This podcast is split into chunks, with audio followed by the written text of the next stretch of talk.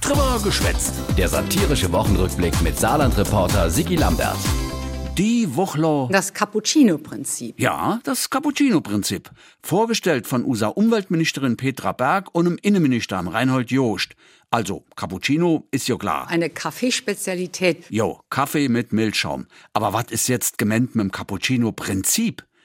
Da stellen wir uns mal ganz dumm. In dem Fall übernimmt das unser Innenminister der Reinhold Jost und der Frau mir. Was ist dieses Cappuccino-Prinzip? Ah ja, das Cappuccino-Prinzip soll helfen. Dass die Menschen auch im ländlichen Raum, in den Dörfern, im Saarland weiterhin noch gerne und gut leben. Weil künftig in jedem saarländischen Dorf guter Cappuccino angebaut werden soll.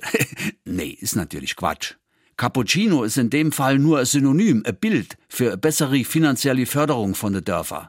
Bisher haben die nämlich, wenn sie für ihr Projekt Geld von der EU gekriegt haben, 35 Prozent müssen sie selber aufbringen. Das ist wie mit der Wurst vor der Nase rumgewedelt. Ja, weil die klamme saarländische Kommune die 35 Prozent meistens nicht umlappen haben. Und schwupp ist die Wurst fort. In Bayern oder Baden-Württemberg. Da steigt bei mir der Blutdruck. Ja, hat ne gewurmt, der Jost Reinhold. Da und naht hat er simuliert, was er doch nur mache Kind. Bis er dem auf einer Schlag wie Schuppe aus der Aue gefallen ist. Das Cappuccino-Prinzip. Die Rettung für Kommune, die wo etwas baue oder sanieren will.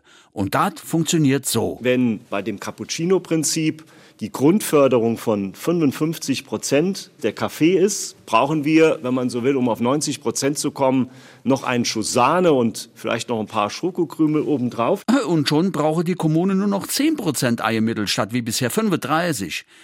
Die Sache hat nur eine Hauke. Ein richtiger, echter Cappuccino, Reinhold, der wird nicht mit Sahne gemacht. Da dürfen wir Italien kennen, wie dir doch nicht passieren. Da ist viel dran. Also nochmal, zuerst der Kaffee macht 55 bis 65 Prozent und dann Geben wir als Innenministerium den Schaum aus Milch obendrauf. so ist recht. Und bei der Milch giftet natürlich nur any Wahl. Natürlich fair gehandelte Biomilch, am besten noch aus dem Saarland. Na also, klappt doch. Der eine oder andere hat jetzt Gims. Stimmt. Verkinnigt haben der Reinhold Jost und Petra Berg die Sache mit dem Cappuccino-Prinzip übrigens auf der Landespressekonferenz. Die heißt deswegen ab jetzt, Das Landeskaffeekränzchen. komm, geh mir bloß fort.